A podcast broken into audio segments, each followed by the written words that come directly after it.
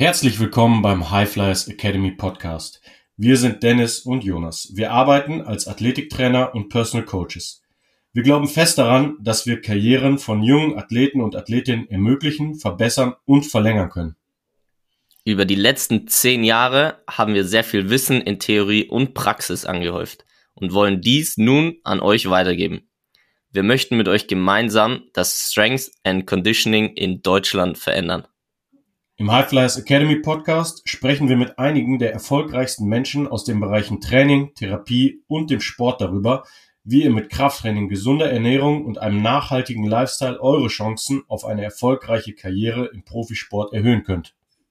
Viel Spaß beim Podcast, beim Stärker und gesünder werden. Genießt die nächste Episode. You can fly.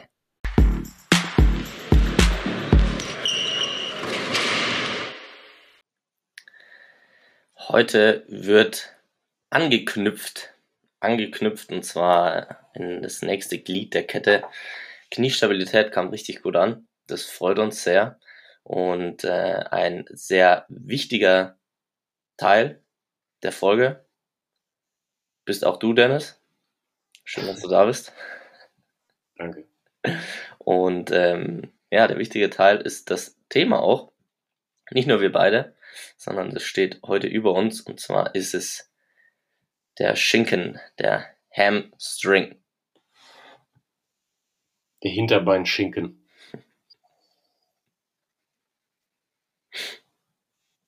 Ja. Ähm, wichtiger Muskel. Sehr wichtiger Muskel.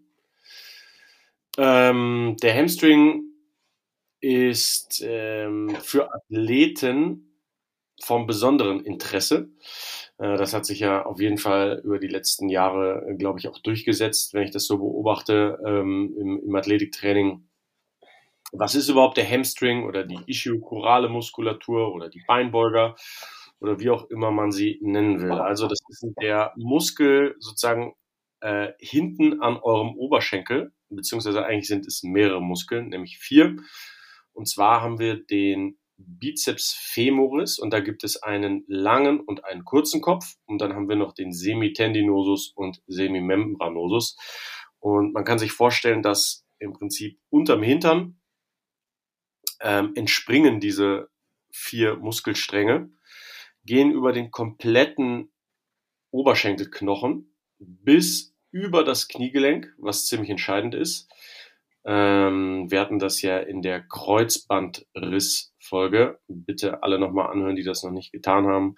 Ähm, schon mal kurz beschrieben. Ähm, und zwar sichert er das Kniegelenk so ab, indem er eben darüber zieht. Ne? Ähm, genau, von unten vielleicht noch kurz kann man noch erwähnen, dass die Wadenmuskulatur hochzieht und sich das so ein bisschen, ähm, das gibt's immer in den Anatomiebüchern, wie wenn sich zwei ähm, Leute, die die Hand geben beim Klettern, würde man ja auch nicht sozusagen die Hände greifen, sondern an die Handgelenke. Und so so ein bisschen dieses Phänomen von mehr Stabilität hat auch die Anordnung von sozusagen vom oben kommend über das Knie die Muskulatur des Hamstrings und von unten kommend der Wade. Deswegen sind diese beiden Muskeln auch extrem wichtig für die Kniestabilität. Ähm, ja, und aus aus der Sicht eines Athleten ähm, dadurch, dass es eben über zwei Gelenke geht, also über das Hüftgelenk und über das Kniegelenk, ähm, wenn man sich jetzt den Sprint anguckt oder die Beschleunigung, ähm, genau da kommen ja diese beiden Bewegungsmuster zum Einsatz. Also das Entscheidendste bei Beschleunigung ist eben das explosive Strecken der Hüfte wo der Hamstring großen Anteil hat. Der Gluteus macht dann natürlich das noch die etwas größere Arbeit, also der Hintern quasi. Aber eben die Hamstrings sind da auch dran beteiligt und strecken die Hüfte gegen Widerstand. Äh, das heißt, die sind ganz, ganz wichtig, wenn man einen schnellen Antritt, schnellen ersten Schritt, äh, hohen Vertical und so weiter haben will. Da spielen überall die Hamstrings eine große Rolle. Und sie beugen eben das Knie, beides. Ne? Also auch da ähm, ganz entscheidend ein zweigelenkiger Muskel, ähm, der insbesondere im Sprint und Sprung Bedeutung hat. Genau.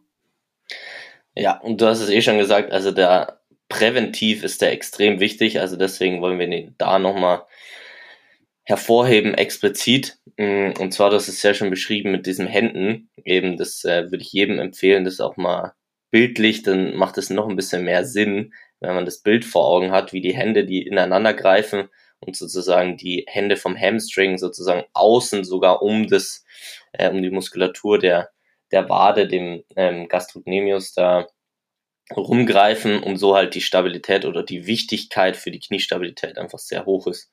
Und ähm, genau, also halt präventiv, gerade für Verletzungen, das ist gesagt, Kreuzbandverletzungen, überhaupt die Bandverletzungen und vor allem Meniskusverletzungen auch.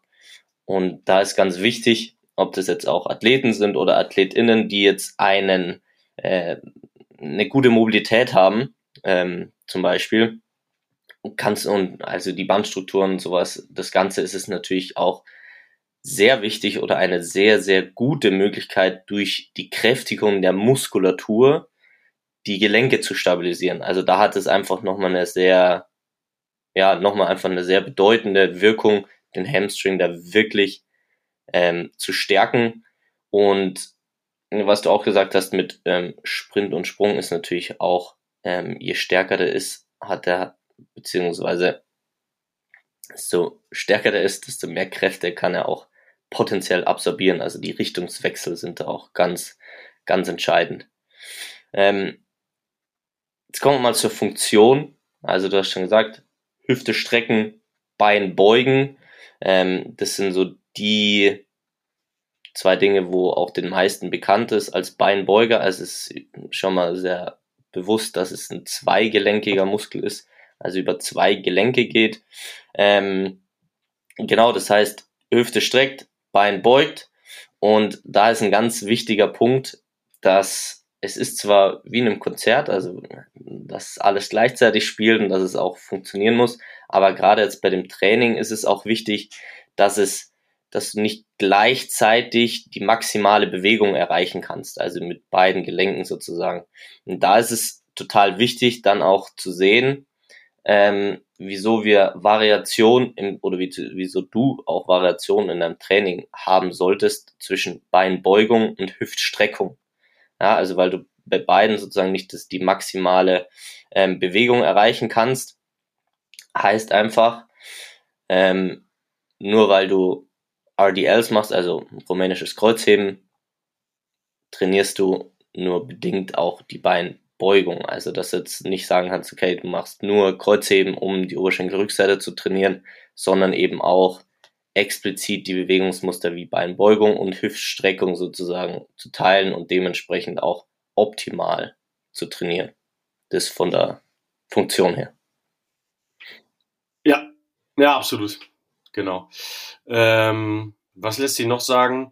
Ähm, was auch oft ein Thema ist, so vor allem in, so in dieser Schnittstelle von Training und Therapie, was man ja auch öfter mal hat, ist ein Anterior Pelvic Tilt. Ähm, wem das jetzt nichts sagt, ähm, man kann sich vorstellen, die Beckenschaufeln sollten eigentlich eine relativ neutrale Position einnehmen in der Anatomie.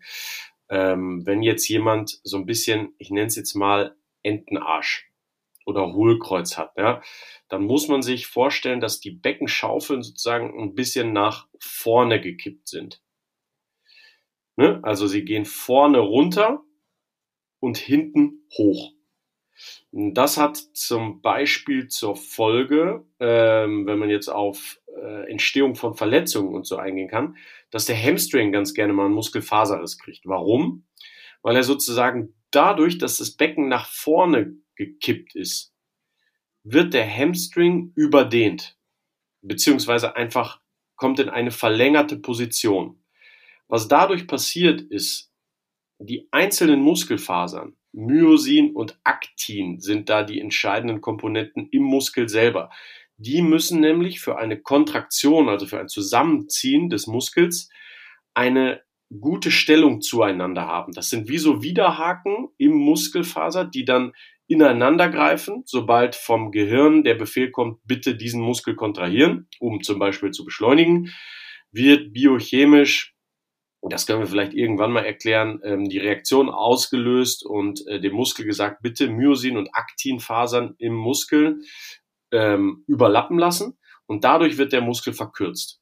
Dazu brauchen die aber auch eine gute Ausgangsstellung. Wenn jetzt das Becken nach vorne gekippt ist, dann ist es so, dass diese Myosin- und Aktinfasern nicht mehr optimal zueinander stehen. Und dadurch ist der Muskel in einer sogenannten ähm, verlängerten Position sozusagen. Ja? Und dann passiert es, wenn man da richtig Kraft drauf gibt, wie es nämlich beim Sprint der Fall ist, dass da ganz gerne mal äh, der Muskel nicht optimal funktioniert und dann kann auch was passieren.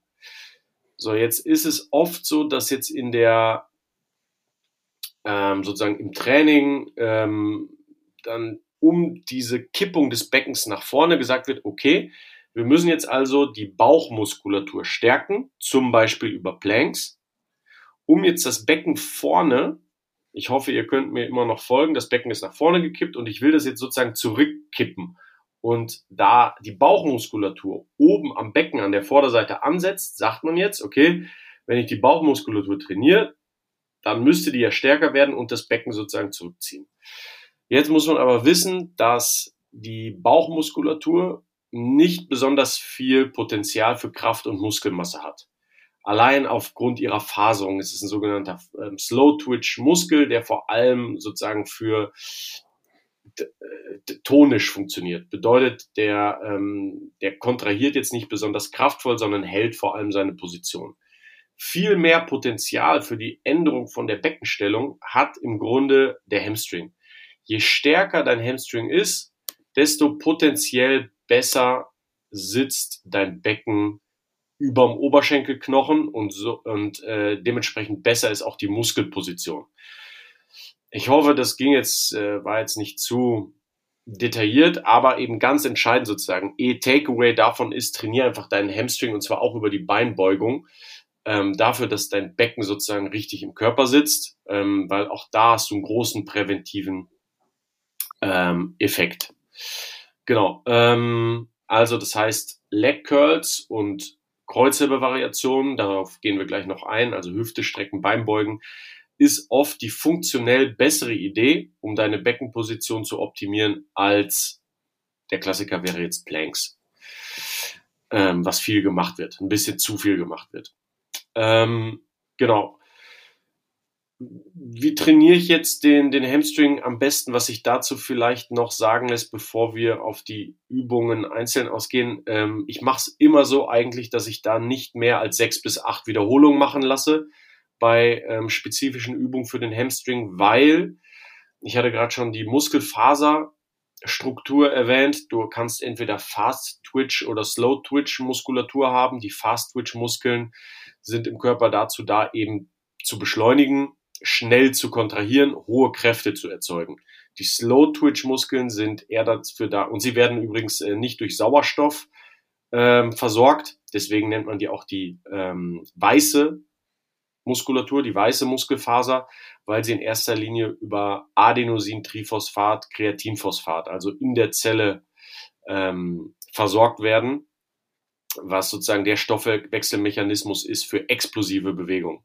Und die rote mhm. Muskulatur, rot eben wegen Hämoglobin, dem Blutfarbstoff, ist ähm, die Slow-Twitch-Muskulatur, die wird über dein Herz-Kreislauf-System in erster Linie versorgt. Und die ist auch dafür da, das heißt, allein über Atmung, Puls und so weiter kommt da genug Energie an, um die kontrahieren zu lassen. Die kontrahiert dementsprechend auch viel länger ähm, sozusagen im, im ähm, Sauerstoff-Stoffwechselsystem und ähm, die ist aber eher dafür da, äh, sozusagen lange ihre Leistung zu bringen, aber dafür ist sie nicht so stark und explosiv. Der Hamstring ist jetzt an sich eher ein Fast-Twitch-Muskel, weil er funktionell eben auch eher für Beschleunigung, Sprint, Sprung und so weiter da ist. Das bedeutet jetzt für das Training der Hamstring, da muss ich keine 15 bis 20 Wiederholungen machen. Es sei denn, ich bin jetzt irgendwie im Bodybuilding, was wir aber hier äh, nicht sind, sondern wir sind im funktionellen Athletiktraining. Und da muss ich hohe Widerstände mit wenig Reps bewegen, um da optimale ähm, Trainingsreize zu setzen, die auch so ein bisschen dem sportspezifischen Anspruch gerecht werden. Mhm. Genau. Ähm, die Top-Übungen, die wir da einsetzen, wir versuchen da immer, bevor wir jetzt die großen Übungen wie Kreuzheben und so zu machen, ähm, den Hamstring in kleineren Übungen ein bisschen hochzuholen und zu stärken, beziehungsweise auch die komplette hintere Kette. absoluter Favorite, den fast alle kriegen, ist die Back Extension, 45 Grad, mit einer Kurzhandel vor der Brust. Äh, das würde ich jeden Athleten empfehlen und jeden Athletiktrainer, sich da sowas äh, in den Kraftraum zu stellen. Ähm, da arbeitet der Hamstring aus der langen Position raus, vor allem als Hüftstrecker. Das ist eine sehr schöne Übung, ohne viel Load auf die Wirbelsäule, da die hintere Kette zu stärken. Das Ganze kann man dann auch noch in einer Back Extension horizontal machen, wo man also keinen Winkel drin hat. Ähm, das Ganze kann man isometrisch machen, also das heißt, die Position zu halten oder eben dynamisch über Reps. Wie gesagt, da nicht groß über sechs bis acht Reps gehen. Dann ähm, die nächsten Übungen, das hatten wir letztes Mal auch schon kurz beschrieben, sind die Nordic Hamstring Curls oder kurz Nordics, ähm, wo im Prinzip die Ferse fixiert ist, das Bein gebeugt und dann lasse ich mich langsam ab, also exzentrisch. Da kriegen die Hamstrings als Beinbeuger schon ganz schön viel Load. Also das nutze ich eher bei fortgeschrittenen Athleten, die da schon Potenzial haben, da wirklich ähm, hohe Kräfte zu absorbieren und äh, dann nicht riskieren, sich irgendwie im Krafttraining zu verletzen. Ähm, dann weitere Sachen, die ich mache, sind noch ähm, der GHR, also der Glute Ham Race, da hatten wir auch schon mal kurz drüber gesprochen. Das ist sozusagen eine weitere Progression aus dem Nordic. Und äh, ein Favorite von mir ist da am Anfang Band einzusetzen. Das heißt, ich äh, knie mich als Athlet unters Rack meine Fersen sind fixiert. Entweder ich habe einen Trainingspartner, der meine Fersen festhält, oder ich mache das mit einer Langhantel, die dann irgendwie fixiert ist und stelle da meine Füße drunter. Von oben mache ich ein Gummiband ans Rack und klemme das sozusagen unter meine Achsel. Vielleicht können wir da irgendwann mal ein Video posten. Wir haben es ja auch in unserer, ähm, von unserer App in der ähm, Videothek gespeichert, ähm, geben wir unseren Athleten ab und zu so ein GHR Bandit. Und dann lasse ich mich halt eben mit dem Zug vom Band ähm, langsam runter, bis der Oberkörper knapp über dem Boden ist. Das Schöne dabei ist, die Kraftkurve des Bandes ist genau umgekehrt zu der von meinen Hamstrings. Das heißt, in der tiefsten Position, wo ich am schwächsten bin, dass ich biomechanisch sozusagen von Gelenk zu, zu Kopf werde ich ja, je weiter der Kopf vom Kniegelenk weg ist, desto schwieriger wird die Ausführung vom GHR. Und das Band wird immer stärker, je weiter es sozusagen gespannt ist. Und das heißt, ich unterstütze in der schwersten Position des Lifts via Zug des Bandes. Und jetzt kann ich da progressen, indem ich dann am Anfang mit einem etwas stärkeren Band arbeite, dann mit einem leichteren und dann irgendwann zum GHR selbst gehe, wo ich dann ohne Unterstützung arbeite. Den kann man dann natürlich noch überladen mit Kurzhantel, Langhantel und so weiter. Aber das wäre jetzt sozusagen eine, eine schöne Progression, vor allem für die exzentrische Arbeit der Hamstrings. Ja, was da vielen auch gar nicht bewusst ist, ist, ist extrem wichtig. Die, ähm, du hast es angesprochen, die erste Übung, auch von der Priorität her bei uns sehr relativ hoch. Ähm, ist, dass das primär halt die Hamstrings und äh, den Gluteus trainiert ähm, und eben nicht den unteren Rücken, was eben da sehr, sehr viel gemacht wird. Und das, du siehst es jetzt, sagen wir mal, klassisch im Fitnessstudio, aber ich habe es auch schon bei äh, Athleten und Athletinnen gesehen, dass äh, einfach 15 Reps gemacht werden, viele Wiederholungen und so weiter. Ja, weil ich will ja einen unteren Rücken trainieren, ähm, was jetzt nicht das Ziel oder das Ziel dieser Übung ist. Es gibt klar eine therapeutische Variante, wo du so ein bisschen den Rücken rund machen kannst, aber das ist ähm, nochmal was anderes. Wir sprechen da von einem geraden Rücken, wo halt wirklich primär die Hamstrings eben auch trainiert wird. Genauso wie du gesagt hast, äh, weil das, glaube ich, vielen gar nicht so bewusst ist. So, was mache ich eigentlich mit dieser Maschine? Und dann bekommt die nochmal einen ganz anderen Wert, weil du wirklich äh, mit diesen wenigen Wiederholungen dann wirklich sehr gut die Hamstrings trainieren kannst am Anfang. Ähm, ja, ist ist mega. Und die, eine weitere oder die weiteren Übungen, haben wir eben auch schon gesagt, Beinbeuger, ähm, sogenannten Leg Curls, das ist meistens an der Maschine, was du auch in den verschiedensten Positionen und Variationen trainierst, von stehend, also in einer stehenden Position das Bein zu beugen. Ähm, es gibt im Fitnessstudio sehr viel halt den sitzenden Beinbeuger, wir nutzen sehr regelmäßig und häufig einfach auch den liegenden Beinbeuger. Ähm, also alleine schon von der Position ähm, ja, des Geräts oder die, von dir selbst, wie die Hüfte natürlich, ob du stehst, liegst, sitzt, ähm, ist da schon mal unterschiedlich. Und was da auch ganz wichtig ist zu erwähnen, ist zum Beispiel, also du isolierst primär den Beinbeuger, ja, den du trainieren willst, dann eine Variationsmöglichkeit, die auch sehr wichtig ist, vielleicht für viele, ähm, durch verschiedene Tests merkst du auch, wo du stark bist, ob du eher im inneren Anteil oder im äußeren Anteil stark bist von deiner ischikoralen Muskulatur und dementsprechend kannst du es auch trainieren. Heißt zum Beispiel, deine Zehenposition spielt eine sehr große Rolle, ob ich jetzt die Zehen während der beiden Beugung ähm, nach innen oder nach außen rotiere. Dementsprechend trainiere ich auch den Anteil meiner beiden Beuger. Und was eine weitere Möglichkeit ist, der Zehenposition beziehungsweise auch der Fußposition, ähm, das darf jeder auch gerne mal testen, um auch um den Anfang der Folge mit bisschen reinzunehmen, weil die Wadenmuskulatur da einfach auch unterstützt. Und wer das mal testen will, beziehungsweise der wirklich isoliert, isoliert die Beinbeuger trainieren will, ähm, streckt die Zehenspitzen weg, ja, also in eine Plantar, nee, nicht Plantarflexion, in eine Dorsiflexion. Ähm, jetzt muss ich kurz überlegen. Plantarextension. Das heißt, du genau, streckst die Zehenspitzen weg und trainierst dadurch isoliert die beiden Beuger, weil die Wadenmuskulatur nicht mehr unterstützt. Und wer das Ganze auch nochmal testen will und exzentrisch sozusagen überladen will, zieht die Zehenspitzen an, beugt das Bein, hält in der obersten Position, streckt die Zehenspitzen weg und lässt das Gewicht langsam runter. Es ist ausgezeichnet und da isoliert die Beinbeuger so nochmal zu trainieren.